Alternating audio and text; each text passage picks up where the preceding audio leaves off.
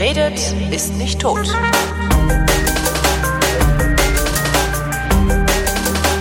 Willkommen zu einer neuen Ausgabe der Wissenschaft, in welcher Florian Freistetter und Holger Klein über Neuigkeiten aus der Wissenschaft plaudern. Mit Florian Freistetter. Und mit Holger Klein. Und der Florian, der ist ja Astronom, das sollte der eine oder andere schon mitbekommen haben. Äh, was gibt's Neues im Universum? Gibt's überhaupt was Neues? Das ist eigentlich immer dasselbe, oder? Äh, ja, und So deswegen, du Sterne weißt, ja, deswegen, explodieren und so. Es ist halt wahnsinnig spektakulär, was da passiert, aber neu doch nicht wirklich, oder? ja, deswegen, deswegen nutze ich diese Rubrik ja auch eigentlich immer ausschließlich, um PR für meine eigene Veranstaltung zu machen. Wie du ja schon, wie du ja schon mittlerweile weißt seit den letzten Folgen. Jetzt hast du es verraten. Ich dachte, das hätten die nie gemerkt. wann, wann können wir dich Nee, dann äh, das nächste Mal? Also du kannst es, ich, ich habe natürlich auch, auch äh, Universumsneuigkeiten, aber ich habe tatsächlich auch äh, jede Menge Veranstaltungen, weil, also ich glaube, äh, das wird jetzt irgendwie vermutlich für, für längere Zeit auch die letzte Folge werden. Also Oh. ich mein, vielleicht schaffen wir zwischendurch mal wieder was einzuschieben, aber Ja. ich bin jetzt eigentlich ab, äh, ab nächster Woche bis eigentlich fast äh, nächstes Jahr im Frühjahr irgendwie fast ständig unterwegs. Also bis, Ach bis, bis November eigentlich immer unterwegs, mit irgendwie vier, fünf Mal zu Hause und danach auch immer wieder. Aber also irgendwann dazwischen kriegen wir schon eine Folge hin, aber jetzt die nächste Zeit wird's wird's heftig, weil äh, bei den Science Busters haben wir ein neues Buch erscheint demnächst in ein paar Wochen und zu dem neuen Buch gibt's eine neue Show, mit der wir überall auf Tour gehen und äh, es gibt neue Fernsehaufzeichnungen, die auch viel Arbeit erfordern. Also äh, man kann mich jetzt, also ich kann, kann man dann auch verlinken, also man kann die, die, die, die als Science Busters äh, kann man uns mit der neuen Show, die den wunderbaren Titel hat, Warum landen Asteroiden immer in Kratern?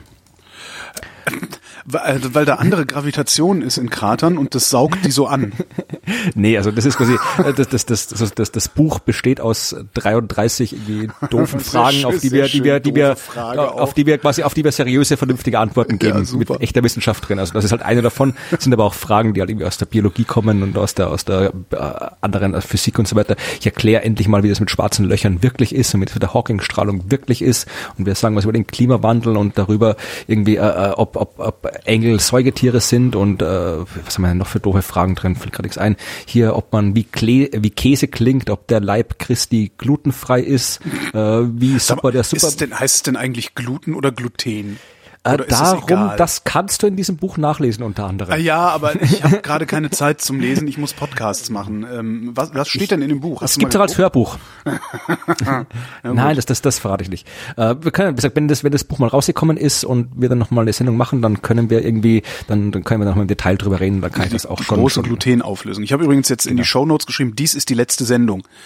ja, ist okay. Mal gucken, vielleicht. Ja, das sind doch irgendwie noch so klassische Aufklärerthemen, irgendwie ob, ob äh, wie das mit der Homöopathie und der TCM und dem Nobelpreis 2015 war, weil da alle behaupten, da hätte die Homöopathie den oder die, die, die TCM, die traditionelle chinesische Medizin, den Nobelpreis bekommen. Wer behauptet ob- das?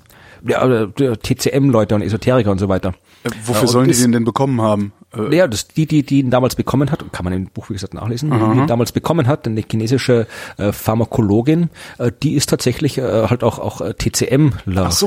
wie man es nennt, und äh, hat auch ihre, quasi die, die Grundlage der Forschung war auch TCM und wie das Ganze aufgedröselt wird, habe ich dann im, im dem Buch auch erklärt. Es geht irgendwie um die Geschichte Deus und Aluminium und so weiter, wir was, äh, Wettermanipulation, also es ist halt ein, ein, ein Potpourri der Wissenschaft, um jetzt mal den, den Titel von methodisch inkorrekt zu klauen, die ihre hundertste Folge, glaube ich. Sie haben ihre genannt hundertste Folge ein Potpourri Ja. der Wissenschaft genannt? Weil sie wir Pod das- auftreten. Ach so, Potpourri mit Doppel-T. Genau. köstlich, köstlich, köstlich. Ja, wie auch immer, also das, das, das, das irgendwie, das ist halt das, was mich jetzt in den nächsten Tagen beschäftigt, weil also wir treten halt, wie gesagt, ihr könnt es verlinken, ich trete auf in St. Pölten, in Innsbruck, in Mödling, in Linz, in Frankfurt auf der Buchmesse. Wollte gerade fragen, auch in Deutschland, ja? Hm. Also in Frankfurt auf der Buchmesse und am gleichen Tag noch im neuen Theater in Höchst. Wir sind in Wien. Äh, in Wien werden wir auftreten mit, äh, mit äh, einem Special Guest und zwar dem ersten und einzigen österreichischen Astronauten. Wir werden uns auf der Bühne stehen. Falls den jemand mal sehen will. Ich überlege gerade, ob, ob mir der Name geläufig ist, aber ist Äh, jetzt nicht. vermutlich nicht. Also Nee. Deutschland hat ja, hat ja einen ganzen Sack voll Astronauten, da ist die Auswahl größer. Wir haben nur einen, den Franz Viehböck, der damals auf die, im Rahmen der Mission Austromir zur Raumstation Mir geflogen ist. Na, und diesen Schnuller-Nazi, der, der für Red Bull aus dem Ballon gesprungen ist, der ist Ja, aber der, der, der, ja, aber der zählt nicht als Astronaut. Also irgendwie, der war halt irgendwie, das, das, da, da war doch viel Luft quasi um, bis zum Weltall tatsächlich. Also das, das, der ist halt aus dem Ballon gehüpft, aber das macht ihn noch lange nicht zum Astronauten. Ja, wir sind natürlich in Wien, in, in, überall in Österreich im Wesentlichen. In München treten wir auf, äh, zweimal im Lustspielhaus. Wir sind dann, vor allem in Deutschland sind wir hauptsächlich nächstes Jahr, also Anfang nächsten Jahres in Passau. In Berlin sind wir übrigens. Ah, wann? Am, am 25. Februar. Trage ich mir direkt ein. Ja. Und äh, ich glaube am 26. auch, aber da bin ich mir nicht sicher, ob das eine Spezialvorstellung für Schulen ist oder nicht. Aber am 25. äh, Februar im Fontanehaus ist auf jeden Fall eine normale Vorstellung. Dann sind wir noch in Erlangen, in Regensburg, in Ebersberg und ja, noch, noch äh, jede Menge. Also Unmengen Termine, die ich euch alle schicken kann. Und äh, dann bin ich auch ab und zu mal äh, allein unterwegs. Äh, ich halt zweimal mache ich einen Vortrag mit, also einen Vortrag über mein, mein Newton-Buch. Also Mhm. haben wir auch schon mal eine ganze Folge gemacht über Newton, das große Arschloch. Und zwar am 20. Oktober im steirischen Leoben. Und Äh, Das heißt am, Loam. Du nicht Leoben sagst, was ich auch Leoben gehört ist auch, Leoben ist schön. Nein, ich habe ich hab gelernt von jemandem, der daherkommt, dass das Loam heißen würde. Äh, fast, fast, ja, fast. Also, das ist ja, die da kommt das, da, da kommt das, das, das, das Hipster Gösser her. Ah, von dem Österreicher hier sagen, das ist von allen ähm, Radlern das Schlechteste. Das Naja, nein, es ist halt schon gerade, ich frage mich halt immer noch wieder, es fasziniert mich immer wieder, das wäre halt so, wie wenn plötzlich alle Hipster in, weiß ich nicht, in, in Spanien anfangen, Krombacher zu trinken, ja, aus irgendeinem Grund, dass das hip, hip, Hipster-Getränk dort wird. Genauso ist das für einen Österreicher, wenn plötzlich überall in Deutschland die alle rumhocken und irgendwie ihr Gösser trinken, ja. Aber wie gesagt, so das, das ist dort, dort kann man Gösser trinken und mir zuhören, wie über Newton rede, in äh, Leoben. Und am äh, 6. Dezember bin ich in Bautzen und erzähle was über Newton. Ja, das sind so jede Menge Termine, die, die, äh, wo man. Soweit die Neuigkeiten aus dem Universum, jetzt zur Wissenschaft. Ne? Jetzt zum neu, echten Universum, um die, nachdem wir die, die PR äh, äh, durchhaben. Äh, du wolltest wissen, was es im Universum Neues gibt. Jede Menge gibt's Neues. Und zwar, äh, um jetzt mal hier die, die Schlagzeile zu zitieren, ein Neutrino-Rätsel weniger gibt's im Universum. Das, was, wie viele Neutrino-Rätsel gibt's denn? Um Mengen. Neutrinos sind absolut fiese Teilchen, die, die, die so, weil wir voll mit Rätsel sind. ne? Ja, ja schon. Also darum, seit, darum sind da seitdem sind sie ein kleines bisschen weniger fies geworden. Aber je mehr wir wissen, desto äh, Neutrinos sind wirklich noch so das, das sind Neutrinos gehören zu den Teilchen, die uns äh, quasi mit der, mit der Nase drauf stoßen, dass unser Standardmodell der Teilchenphysik nicht Vollständig ist. oder nicht vollständig ist. Weil, äh, wie gesagt, dort zum Beispiel, also wir wissen, dass äh, äh, Neutrinos, das wissen wir seit äh, ein paar Jahrzehnten, kommt davon an, je nachdem, wie man es genau will, ein paar Jahren, ein paar Jahrzehnten, da gab es auch 2015 einen Nobelpreis dafür. Äh, wir wissen, dass Neutrinos eine Masse haben müssen. Wusste man lange nicht, ob die eine Masse haben oder nicht. Wir Mhm. Ach wissen, so? sie, ja, wir wissen, sie müssen, eine- also ganz, ganz, weil die halt so, so äh, unter anderem so wenig stark wechselwirken. Äh, man, es war lange Zeit, hat man es nicht genau gewusst, man hat gedacht, okay, die haben keine Masse, Mhm. sind also masselose Teilchen wie halt die Photonen zum Beispiel. Äh, dann hat man aber diese, diese berühmten Neutrino-Oszillationen festgestellt. Wo, wo, wo und wie hat man die festgestellt? Äh, Das, also man hat quasi, fangen wir, fangen wir am Anfang an. Ja. Ja, also äh, Neutrinos, die Existenz von Neutrinos hat äh, 1930 äh, Wolfgang Pauli vorhergesagt. Einer der wenigen Physiknobelpreisträger, die wir Österreicher haben. Ich wollte gerade sagen, und, der äh, hat auch, ne?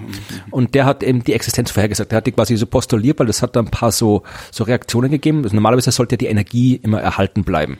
Ja, das heißt, Mhm. äh, wenn, wenn du quasi eine gewisse Energie irgendwo reinsteckst und dann passieren irgendwelche Teilchenreaktionen, dann musst du quasi die, die ändern, die Teilchen wandeln sich um und es entstehen neue Teilchen und so weiter.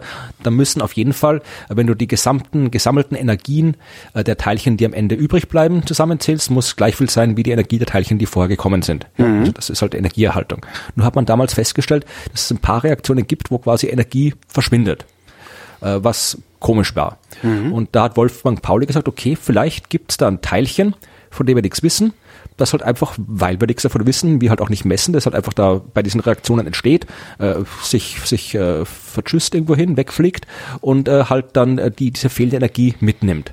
Das hat Pauli quasi 1930 äh, postuliert und äh, dann hat es bis 1956 gedauert, bis man es nachweisen konnte, weil Neutrinos halt äh, wirklich wahnsinnig fiese Teilchen sind, die, die interagieren mit so gut wie gar nichts, also äh, wechselwirken eigentlich äh, mit, mit äh, elektromagnetisch überhaupt nicht, nur ein kleines bisschen mit der schwachen äh, Kernkraft sind also im Wesentlichen das, was dunkle Materie ist. Also dunkle mhm. Neutrinos sind dunkle Materie. Ich wollte gerade fragen, kann es sein, dass die dunkle Materie aus Neutrinos besteht? Hat man, hat man, war eine Zeit lang mal eine Überlegung. Also wir wissen, dass ein Teil der dunklen Materie Neutrinos sind, weil eben Neutrinos alle Eigenschaften von dunkler Materie haben. Nur wir wissen auch, dass äh, Neutrinos das nicht äh, insgesamt sein können. Erstens, weil man eben lange Zeit nicht wusste, ob sie überhaupt eine Masse haben. Mhm. Und äh, dunkle Materie wissen wir vor allem, dass sie da ist, weil sie eine Masse hat. Und weil wir auch wissen, dass quasi so viele Neutrinos gar nicht entstehen können, um das äh, auszumachen. Wissen wir, dass sie eine Masse hat oder mutmaßen ja. wir nur, dass sie eine Masse also, hat? Also ja, da, da, da komme ich, das, wir haben ja quasi am Anfang angefangen, bis wir bei den Neutrino-Oszillationen ankommen. Also okay. äh, damals, als Pauli das vorhergesagt hat, es gibt ein Teilchen, das Neutrino.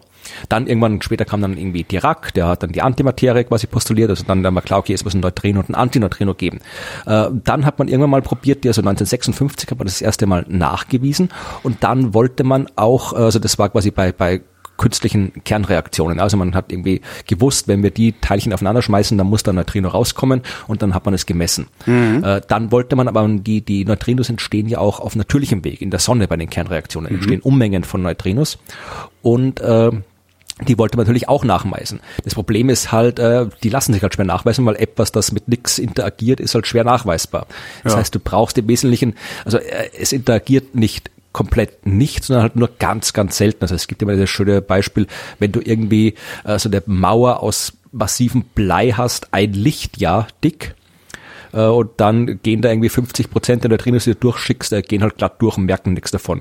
Also, ein äh, Lichtjahr das ist halt jetzt so statistisch. Also, ja, ja, ja, ja, ja. das ist ja. Also äh, das heißt, du, was du was du halt machen, wenn du halt, wenn du halt irgendwie weißt, dass ein Neutrino in einem von einer Milliarde äh, Fälle mal mit einem Atom äh, wechselwirkt, dann musst du halt, um die Chancen zu erhöhen, musst du halt quasi eine Milliarde Atome auf den Haufen schmeißen, dann hast du die Chance, dass halt irgendwie eins davon wechselt. Also im Wesentlichen also musst du etwas sehr, sehr, sehr Dichtes haben, um das überhaupt messen zu können. Wie, ja, also du, wie sieht dann, der, wie sieht dann der Detektor aus? Also ich weiß noch, es gibt, sie haben ja im, im Eis diese Dinger versenkt, ne, diese Kugeln. Das ist eine Methode, das ist das aktuell größte, beste äh, Neutrino-Teleskop, dieses Ice Cube, aber vorher hat man angefangen äh, im Wesentlichen mit, äh, so die, die dann wirklich äh, die entsprechenden Messungen gemacht haben, um die es dann gleich gehen wird. Das waren im Wesentlichen große Wassertanks, vereinfacht gesagt. Also unterirdische Wassertanks, weil man wollte halt natürlich, äh, man hat diese genau. Neutrino-Detektoren immer unterirdisch gemacht, um halt quasi möglichst viel störende Strahlung halt irgendwie, man wollte wirklich nur das messen, was aus dem Weltall kommt und nicht das, was irgendwie von der Erde irgendwie so rumtut. Das hat sich quasi mal, und weil die Neutrinos, die, je, je tiefer du unter der Erde bist, desto, desto mehr werden die halt irgendwie sowieso, ist desto größer ist die Chance, dass die halt mal schon irgendwo in der Erde stecken bleiben und gar nicht erst im Detektor durchkommen. Ja. Was aber egal ist, weil du halt eh so viele Neutrinos hast und äh, es kommen halt dann nur die durch, die, die aus dem Weltall kommen und entsprechend viel Wumms haben, sagen wir mal ganz vereinfacht. Das heißt, man hat die erstmal unterirdisch gemacht, die Detektoren mhm. und unterirdisch gab es dann wirklich große, riesige Wassertanks und wie man diese Neutrinos misst, äh, ist dann auch so, man wartet quasi, dass äh, ein Neutrino mit irgendeinem Atom dieses Wassers äh, wechselwirkt und dabei entstehen dann, äh, ich erkläre das nicht im Detail, äh, es entsteht dann im Wesentlichen ein kleiner Lichtblitz, den man mhm. messen kann. Und äh, diesen, das heißt, du hast quasi einen riesengroßen äh, Swimmingpool oder Wassertank, dessen Wände mit, mit extrem sensitiven Lichtdetektoren äh, gepflastert sind. Und dann hat man einfach geguckt, äh, wie oft da irgendwo was blitzt. Und so kann man dann quasi, so kannst du dann irgendwie halt die Neutrinos nachweisen. Also es ist ein technisch extremer Aufwand, viel komplizierter, als ich es jetzt erklärt habe. Mhm. Aber so, das hat irgendwie äh, Kamiokande und Super Kamiokande in Japan waren das vor allem. Und äh, Sudbury äh, in den USA, glaube ich, das waren die zwei großen äh, Neutrino-Detektoren. Und die haben, also man wusste, also die Astronomen haben aus ihren Modellen, die haben erstmal gewusst, die Sonne sollte so und so funktionieren mhm. mit dem Kernfusion, was weiß man ja schon alles seit den, seit den irgendwie seit Einstein seit den 30er, 40er Jahren im Wesentlichen, wie die Kernfusion nicht abläuft. Und du weißt auch wieder aus der, aus der Quantenmechanik, wenn diese Kernfusionsreaktionen ablaufen, dann müssen dort so und so viele Neutrinos rauskommen. Und wenn dort so und so viele Neutrinos rauskommen und unser Detektor so und so gut ist, dann sollten wir so und so viel detektieren. Also das ja. konnte man vorher abschätzen. Man hat quasi schon eine gewisse äh, äh, Abschätzung gehabt, wie viele Neutrinos dabei rauskommen sollten. Mhm. Das Problem war, dass man tatsächlich äh, immer nur ungefähr, man hat Neutrinos gemessen, dann so, das war so 80er, 90er ungefähr rum. Äh, man hat allerdings nur ein Drittel der Menge von Neutrinos gemessen als tatsächlich äh, vorhergesagt war. Mhm. Und das war ein Problem. Die Physiker haben gesagt, ja, also hier, hier Astronomen, habt euch da irgendwie verrechnet. Äh, die Astronomen oder wir Astronomen haben gesagt, ihr Physiker, wir haben uns nicht verrechnet, wir kennen uns aus, ihr Physiker habt falsch gemessen. Und äh, ich wollte wollt gerade sagen, kann ja, ja. Hm. Ja, tatsächlich waren die Physiker schuld. Ja, also man, waren nicht schuld, aber äh, das war dann die Lösung des Dings, weil äh, man hat dann festgestellt, dass Neutrinos äh, äh, ganz, ganz, ganz äh, wirre Dinge anstellen. Ja, also Neutrinos können oszillieren. Soll heißen, es gibt nicht nur eine Art von Neutrinos, mhm. es gibt drei Arten von Neutrinos, drei verschiedene Arten von Neutrinos, drei Flavors, wie das in der Teilchenphysik heißt, genauso wie es ja auch bei den anderen Teilchen, beim Elektron zum Beispiel. Es gibt nicht nur das Elektron, es gibt auch Myonen und Tauonen, mhm. äh, die eigentlich nichts anderes sind. Also Myon ist exakt so wie ein Elektron, nur ein bisschen schwerer. Mhm. Und ein Tauon ist auch exakt so wie ein Elektron und ein Myon, nur halt noch ein bisschen schwerer. Mhm. weiß keiner, was die Dinger sollen. Äh, wie es das erste Mal irgendwie ein Myon entdeckt haben, hat auch irgendwie ein Teilchenphysiker, ich weiß nicht, welcher das war, so, so ein geflügeltes Wort gesagt, wer hat jetzt das bestellt, um Himmels Willen? Also das war irgendwas, mit dem kein Mensch gerechnet hat. Das weiß auch, man wissen, dass die Dinger da sind. Das weiß keiner, wo in der Materie tauchen die nicht auf. Also die Materie besteht ausschließlich aus äh, Elektronen und halt äh, Protonen und Neutronen. Aber ja. es gibt halt auch noch diese anderen beiden Flavors. Also und genauso gibt es eben auch noch äh, äh, zwei weitere Flavors bei den Neutrinos. Es gibt ein Elektron-Neutrino, ein Myon-Neutrino und ein Tauon-Neutrino. Mhm. Und das ist das, das, äh, das Absurde. Wenn so ein Neutrino vor sich hinfliegt äh, durchs leere Weltall, oder sonst irgendwo einfach halt durch die Gegend fliegt, weil für ein Neutrino ist sowieso immer alles leeres Weltall. Äh, wenn so ein Neutrino durch die Gegend fliegt, dann fängt es an zu oszillieren. Das heißt, das Elektron-Neutrino wird zum Tauon-Neutrino, wird zum Myon-Neutrino, wird zum Elektron-Neutrino. Das, das äh, wechselt quasi ständig. Äh, es oszilliert also äh, Okay, es oszilliert nicht im Raum, sondern äh, von seinem Zustand her.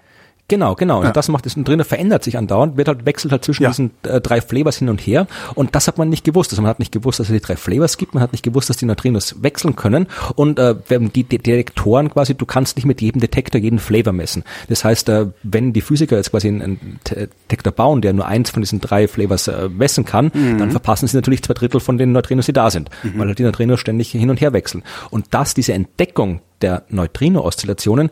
Für das gab es eben den Nobelpreis, weil die Theorie der Neutrino-Oszillationen äh, funktioniert nur, wenn die Neutrinos eine Masse haben. Wenn sie masselos sind, können sie nicht oszillieren. Mhm. Und äh, da sie oszillieren, müssen sie eine Masse haben. Die Masse muss wahnsinnig gering sein. Also wir wissen immer noch nicht genau, wie groß die Masse ist, sehr gering, aber wir wissen, sie müssen eine haben. Und da ist dann eben der Konflikt mit dem Standardmodell, weil im Standardmodell der Teilchenphysik sind die Neutrino masselos. Mhm. also das ist etwas, das wissen wir, dass das passt nicht zusammen, aber äh, wir wissen noch nicht, wie halt das neue Standardmodell aussehen könnte. Da muss mal irgendwie noch was Neues basteln, weil die dunkle Materie muss da ja auch noch irgendwie rein in das Standardmodell und so weiter. Aber die Neutrinos sind eben eine der vielen offenen Baustellen. Wenn Physiker sagen Standardmodell, dann bedeutet das eine große Formel, die an der Tafel steht, in die man mit ganz vielen Variablen, in die man Dinge einsetzen kann, ne? Und ja, dass nein, die dann also immer Sinn ergibt oder du kannst theoretisch, ich meine, Standardmodell, also es ist das Standard, das ist einfach so wie wir haben auch ein Standardmodell der der Kosmologie und so weiter. Es ist einfach im Prinzip das, das, das Modell, das mit, mit dem sich mit dem aktuellen Stand des Wissens am besten alles alles äh, erklären die Realität lässt. erklären lässt, ja, oder beschreib, besch, beschreiben lässt, ja. lässt ja. Aber und das Standardmodell, tatsächlich kann man das Standardmodell, wenn man es mathematisch extrem kompakt aufschreibt, kriegt man es auf ein T-Shirt drauf, ja. Also die gibt auch diese T-Shirts, kannst du dir am CERN kaufen, wo das die die für die für die die sich auskennen, da ist die Lagrange-Funktion äh, aufge, aufgezeichnet. Ich habe auch einen Artikel drüber geschrieben über diese Funktion.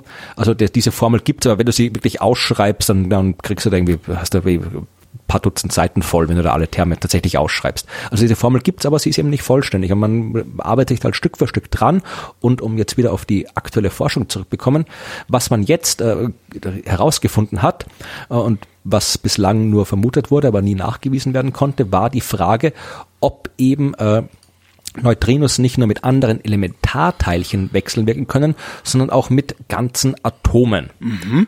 Hat man vermutet, hat man nicht gewusst. Warum äh, hat man das vermutet?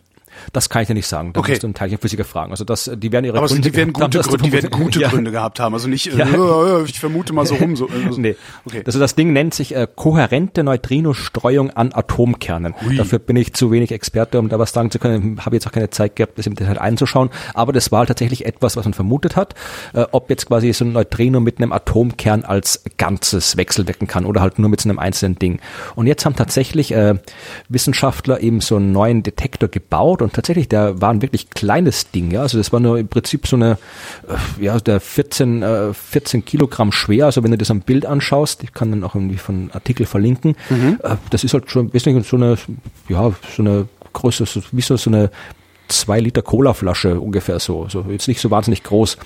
Ähm, und da ist halt auch irgendwie Zeug drin, da ist irgendwie Cäsium, Jodid und Natrium ist da drin, 30 Zentimeter lang, 12 Zentimeter Durchmesser. Und äh, da haben die halt, also die sind mit dem wirklich, also die sind da, da wieder an eine künstliche Quelle rangegangen, also äh, äh, am das äh, Spallation Neutron Source, also einfach so eine große Neutrin Neutronenquelle halt, äh, wo halt quasi einfach ein Gerät, wo viele Neutrinos rauskommen. Also äh, Neutrinos, von denen man weiß, wie sie aussehen, also wie welche welche Energie sie haben und so weiter. Also da wusste man, äh, dann die waren da 20 Meter von dieser Quelle entfernt und dadurch konnten sie halt mit dem mit dem kleinen Detektor da eben auch das nachweisen, was sie nachweisen wollten. Und äh, ja, jetzt hat man diese Wechselwirkung tatsächlich, äh, äh, die halt vorhergesagt wurde, beobachtet und äh, das wieder ist, ist wieder halt ironischerweise äh, eine Bestätigung des Standardmodells. Also das, Mhm. die, diese Wechselwirkung wurde vom Standardmodell vorhergesagt. Also das Modell, das eigentlich die Neutrinos nicht richtig beschreibt, aber diese Wechselwirkung wurde jetzt trotzdem wieder vorhergesagt, also bestätigt. Äh, aber man, ja, also da, da, man muss halt irgendwie noch noch mehr Wir brauchen mehr Forschung. Genau. Ja, was soll man da machen? Ich hätte hier was, was schon, was schon einigermaßen erforscht ist, hätte ich hier gefunden. Ja. Ähm, österreichische Wissenschaftler, erstaunlich, ne?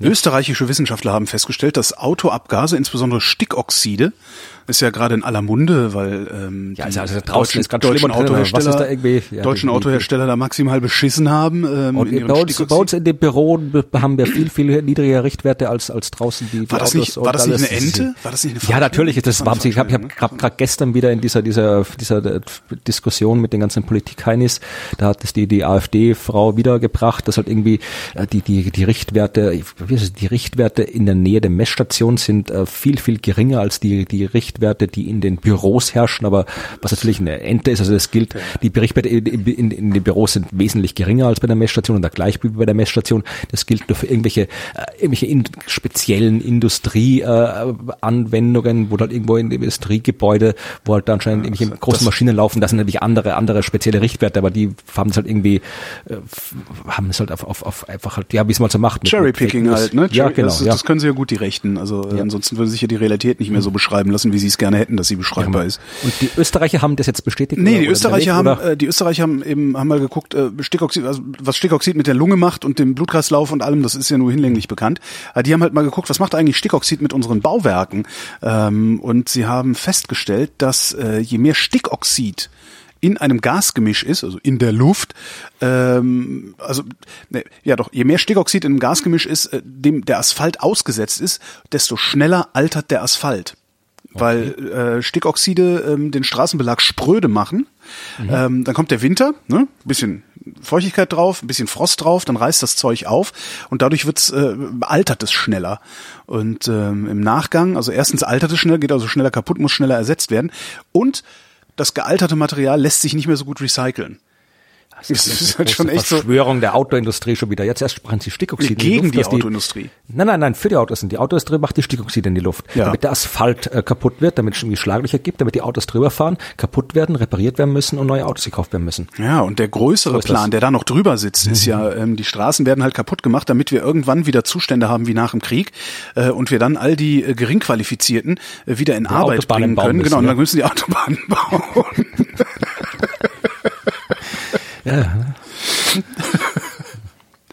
Ja, das war's auch So schon mit. Stickoxiden, was ich habe. Aber ich habe noch mehr mit österreichischen Wissenschaftlern. Also ich kann heute echt Ja, bitte. ja, was, äh, noch eins, willst du noch eins? Äh, österreichische Wissenschaftler haben festgestellt, Alkohol steigert die Kreativität. Oh, das Apple, das ist die gleiche Studie, die ich habe, aber ich nehme meine ist aus Dänemark. Aber mach mal, dann mach mal deine Echt, Geschichte. das kann doch sein, dass dänisch-österreichische Wissenschaftler waren.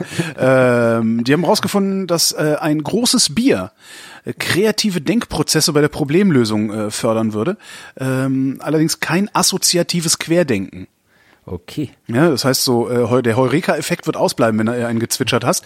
Aber wenn du strukturiert nachdenkst, dann sollte das funktionieren. Und zwar äh, bis zur ähm, Promillegrenze für Autofahrer, die in Österreich anscheinend niedriger ist als in Deutschland. Nee, wir haben, wir haben immer noch 0,8, glaube ich. Echt? Ach so, siehst du, die haben äh, 0,3 Promille, haben sie gesagt. Also bis 0,3 Promille ist Alkohol gar nicht schlecht fürs Denken, also für die Kreativität. Darüber hinaus ähm, ist es dann halt so wie mit Kiffen. Ne? Das gibt, ich habe mal irgendwo so ein arabisches Sprichwort gehört. Ein, ein Krümel davon macht dich zum Weisen, ein Krümel zu viel zum Esel. Es ist quasi, also die, die Forschung ist quasi die Bestätigung eines berühmten Homer Simpson Zitates. Nee, echt? Wo er dann irgendwie gesagt hat, ich weiß nicht, welche Folge das war, aber wo er dann am Schluss trinkt er Bier und sagt irgendwie auf, auf Alkohol, die Ursache und die Lösung aller Probleme. ja, ja, stimmt. Also und und äh, der was was woher das kommt ist, äh, sie vermuten natürlich auch wieder nur, ähm, dass äh, der Alkoholspiegel, also der geringe, der niedrige Alkoholspiegel, die kognitive Kontrolle verringert. Also die kognitive Kontrolle ist das Ding im Kopf, sagt der Begriff ja schon, der dich äh, starr fokussieren lässt, wenn du irgendwie ein Problem versuchst zu lösen. Und die, die beste Lösung für ein Problem kommt ja immer dann, wenn du äh, ja das Problem von ja, Ja. auch ein paar ungewöhnlichen Seiten betrachtest. ne? Ja, oder hat man irgendwie einfach nochmal wegschiebst und dann halt irgendwie so die Gedanken Genau, genau. laufen lässt. oder Dann so. kommt So. allerdings wieder Heureka, ne? Wegschieben und irgendwann kommt das Heureka. Ja. Ja, ja, ja, ja. Gut, dann ist meine Meldung tatsächlich eine andere, Ah. passt aber gut dazu. Äh, hast du eigentlich dein Studium abgebrochen, Holger? Äh, mehrere, ja. Mehrere. Mhm. Äh, weißt du, was du hättest tun sollen, äh, laut dänischen Wissenschaftlern? Nein. Äh, bei passender Gelegenheit Bier, Schnaps oder Wein trinken. Ah ja, aber vor oder nach dem Abbrechen des. Also ich trinke, ich trinke zu jeder passenden und unpassenden Gelegenheit Bier, Schnaps und Wein. Nein, also es gibt eine Studie, immerhin 14.000 Studenten zwischen Oktober 2016 und März 2017 befragt wurden und demnach äh, die, die Studenten brechen ihr Studium seltener ab, wenn sie mehr Alkohol trinken. Ja, aber das liegt Also nicht es- am Alkohol. Das ist doch Nee, nee, es ist- so, eine, es das ist ist- so eine Es Scheinkorrelation. ist eine, tatsächlich, ja, ne? sagen die auch, ist eine Scheinkorrelation. Okay. Es geht halt einfach, es geht im Prinzip halt um die, um die, um die Geselligkeit. Ja, also Ah. wenn du am Anfang, wenn du, wenn du nie auf, auf Partys gehst, Das heißt, wenn ich so alleine zu Hause sitze und heulend Likör trinke, äh, hat das nicht den gewünschten Effekt. Nee, aber wenn du einfach, kommt davon, was du vorhast, aber äh, normalerweise, es geht einfach, wenn du während dem Studium auf, auf Partys gehst, äh, dir deine Mitstudenten triffst und Ja. so weiter, dann bist du halt einfach motivierter, m, durchzu, weiter zu studieren, als wenn du quasi einfach nicht alleine bist, was jetzt gar nicht mal so unplausibel klingt. Ja, das ist in der Tat so. Ich meine, das merkst du, ich habe ja auch, äh, ich habe ja einige Semester an der Fernuni studiert ähm, und die ja wirklich wenigen Tage, die ich mit anderen Studenten verbracht habe. Witzigerweise habe ich mich mit einem angefreundet, bin mit dem immer saufen gegangen. Das siehst du mal. Da- da- Genau, stimmt jetzt, wo du es sagst. Und wir haben da immer gesessen und haben halt wirklich tatsächlich Inhalte unseres Studiums gewälzt, wenn wir uns abends beim Bier getroffen haben. Äh, so viel habe ich noch nie gelernt in meinem Leben. Ja. Ja. Also geht, geht, vermutlich auch auf andere gesellige Arten, ohne Bier zu trinken, aber das war die Korrelation, die da bei den dänischen Studien da rausgekommen ist. Also wer, wer, wer trinkt, bricht sein Studium selten ab. Vermutlich gibt es auch irgendwie die Obergrenze, also aber gesellig sein lohnt sich während des Studiums. Ich gucke, wo wir gerade bei Alkohol sind. Äh, schwedische Wissenschaftler haben festgestellt, warum es sinnvoll ist, Whisky zu verdünnen. Trinkst du Whisky? Äh, nein, überhaupt nicht. Also ich, gesagt, ich trinke generell so gut wie absolut überhaupt keinen Schnaps, ist überhaupt nicht mein Ding. Und äh, wenn ich mal Schnaps trinke, irgendwie alle drei Jahre, dann, dann ist es meistens irgendwie ein Krabber oder Calvados und auf keinen Fall ein Whisky. Also den, den, mit dem komme ich überhaupt nicht klar. Also das ist irgendwie nicht mein Geschmack. Also da wäre auch, auch jeder, jeder gute Whisky komplett verschwendet an mich. Also die, die drei Hauptbestandteile von Whisky, also drei Sachen, Wasser, Alkohol, hm, wer hätte das gedacht, und ein äh, Stoff namens Guaiacol. Ähm, das ist der Aromastoff, der diesen rauchigen Geschmack im Whisky macht. Ähm, das, äh, jetzt haben sie geguckt, bis zu welchem Alkoholgehalt, also das, das äh, bis, bis zum Alkoholgehalt von 45 Prozent äh, befindet sich dieser Stoff an der Grenzschicht zwischen Flüssigkeit und Luft und wird da freigesetzt. Darum hast du Aroma. Wenn du den Alkoholgehalt erhöhst auf 59 Prozent, dann sinkt der Stoff ab, kommt also nicht mehr in deiner Nase an. Wenn du aber Wasser zum Whisky dazu gibst, also weiter verdünnst als 45 Prozent, dann setzt du diesen Stoff umso stärker frei. Ähm, und äh, was habe ich denn da aufgeschrieben? Die Zahl kommt mir komisch vor, nichtsdestotrotz nenne ich sie jetzt. Äh, bis zu 27 Prozent Verdünnung kann das den Geschmack von Whisky verbessern. 27 kommt mir jetzt komisch vor. Ja, ich Ich, äh, ja, man mag das dann nochmal nachlesen in den Shownotes. Ähm, das heißt, die, äh, also jeder Whisky-Trinker macht das. Jeder Whisky-Trinker schüttet ein bisschen Wasser in den Whisky und verdünnt den damit. Und äh, das ist eigentlich ist das immer so, mm, ja, Whisky-Trinker werden dafür gerne also mal belächelt, so als wäre das Voodoo und äh, ne, stimmt ja gar nicht und sowas. ja, das muss doch immer das Wasser aus dem gleichen Brunnen sein, wo dann Ähm, Ja gut, da hört es dann, so weiter. Ja, hört's dann also- wieder auf. Ne? Aber äh, ja, das ist halt die wissenschaftliche Bestätigung dafür, dass die äh, Whisky-Trinker das seit wahrscheinlich Jahrhunderten, äh, wenn nicht Jahrtausenden, richtig machen. Ja, siehst du. Ja. Und sie bringen ihr Studium zu Ende wahrscheinlich. Und in Schweden, ne? Die Schweden und der Whisky. Jetzt habe ich mit Alkohol kann ich jetzt aber leider Ja, nicht mehr. aber ich, ich erzähle wieder was übers Universum. Was willst du denn haben? Willst du, willst du Asteroiden haben oder, oder blöde Politiker oder coole Weltraummissionen? äh, blöde Politiker für 100 bitte. Ja. Äh, die NASA. Ja. Äh, die NASA ist eine amerikanische äh, Raumfahrtagentur oder die amerikanische Raumfahrtagentur und äh, in Amerika gibt's blöde Politiker. Also nicht ausschließlich, aber gerade sehr viele und sehr prominent. Und äh, vor allem einen, den ganz oben, der halt alle möglichen unter ihm einsetzt, also Donald Trump, der jetzt gerade dabei ist, einen neuen Direktor der NASA zu nominieren. Und äh, wer, wer, wer wird sich wundern? der dass dieser neue größte Direktor der- Klimaleugner oder ist es ein Flat Earther? Äh, nee, halt, Das wäre halt, geil, oder? nee, also es, äh, es ist halt tatsächlich noch noch ein bisschen Luft nach unten. Also es geht um den den einen hier, äh, wie heißt der, äh, Jim Bridenstine, äh, der also bis jetzt äh, war der NASA-Direktor immer halt jemand, der im Wesentlichen Ahnung von von Raumfahrt hat, also meistens Ja. ein Ex-Astronaut oder ein Wissenschaftler oder sonst irgendwas. Das ist auch jetzt vielleicht nicht die schlechteste Idee. Ne? So ein Fanboy Ja. könnte man eventuell auch noch nehmen, aber dann Ja, wird's schwierig. also ja. Fanboy, also der, der Jim äh, Brinson, der, der fällt vielleicht noch gerade in die Kategorie Fanboy, also der war irgendwie Soldat, Pilot der Kriegsmarine und hat dann später ein äh, Luft- und Raumfahrtmuseum geleitet, bevor er dann Politiker wurde, also Repräsentant. Mhm. Ist jetzt nicht, kann man doch, aber kann man doch mit leben, oder? Kann man doch. Ja, im Prinzip ja. Also ist jetzt irgendwie, ich bin jetzt nicht so sehr in der in der Administration der NASA drin, um zu wissen, wie stark jetzt der NASA-Direktor wirklich in die wissenschaftlichen Entscheidungen involviert ist, ob der jetzt quasi Details kennen muss oder halt einfach nur grundlegend Ahnung haben muss. Aber ähm, das ist jetzt auch, das ist jetzt gar nicht die Kritik. Also da da hat Trump schon wesentlich äh,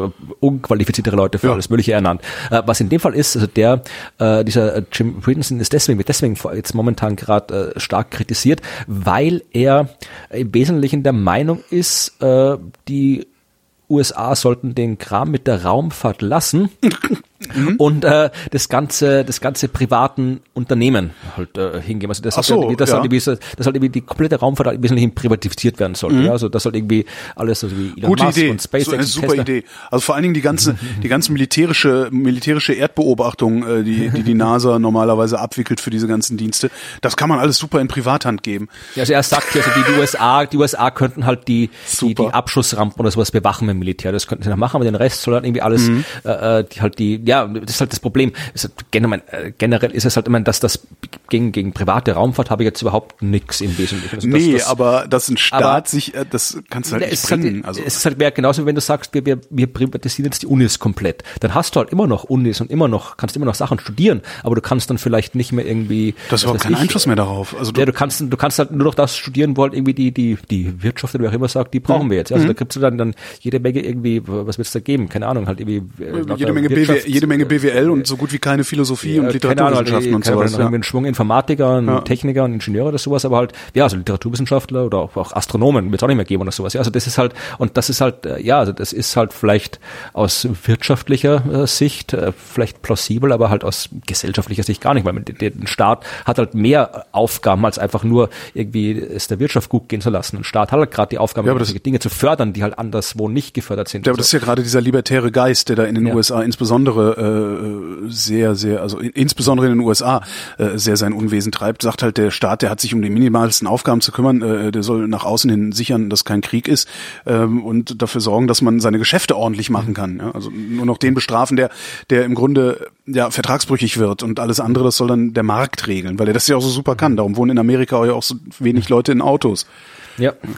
Und in dem Fall, man sieht, also, der wird halt wirklich, ob er so nicht durch diese Ernennung, und das ist tatsächlich, da müssen, ich weiß jetzt nicht gerade, wer das jetzt noch alles bestätigen Mhm. muss, irgendwie der Senat, äh, glaube ich, muss das bestätigen. Wahnsinn, und äh, man sieht ja doch wirklich, dass, wie, wie kritisiert äh, diese Entscheidung ist, sieht man auch, dass halt die, die beiden Senatoren von Florida, dort wo halt äh, Cape Canaveral ist, Mhm. äh, ein äh, Republikaner und ein Demokrat sind beide äh, komplett einig, äh, dass, dass, dass, dass der das nicht werden soll. Also die Ja. sagen beide, das ist die, die blödeste Entscheidung, die jemals getroffen wurde. Der macht, der macht im. Zweifelsfall, macht der so unendlich viel kaputt, der Trump. Das dauert doch Jahre, wenn nicht Jahrzehnte, bis, bis das wieder, bis das wieder in Ordnung gebracht wird, was der da alles gerade zerschlägt, oder wenn er damit durchkommt. Das ist Und dabei hätten, dabei hätten die wirklich, also gleich um zur nächsten Geschichte zu kommen, dabei hätten die wirklich so coole Ideen für zukünftige Missionen. Und eine, die, die, wie gesagt, ist noch eine reine, reine Konzeptstudie, aber wenn die verwirklicht wird, das wäre, also das wäre, glaube ich, das wird, meine neue Lieblingsmission, wenn die irgendwas werden würde. Und zwar eine Mission zur Venus.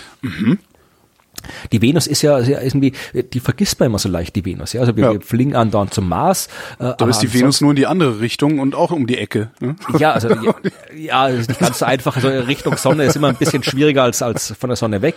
Aber äh, das ist halt so, man, auf dem, wir haben halt, wenn du das Sonnensystem anguckst, wir waren ja eigentlich noch nirgendwo. Ich meine, wir waren zwar überall schon, ja, also wir haben jetzt den, den Pluto endlich mal noch, noch als quasi letzten weißen Fleck quasi getilgt, obwohl es dann auch jede Menge andere weiße Flecken geben würde.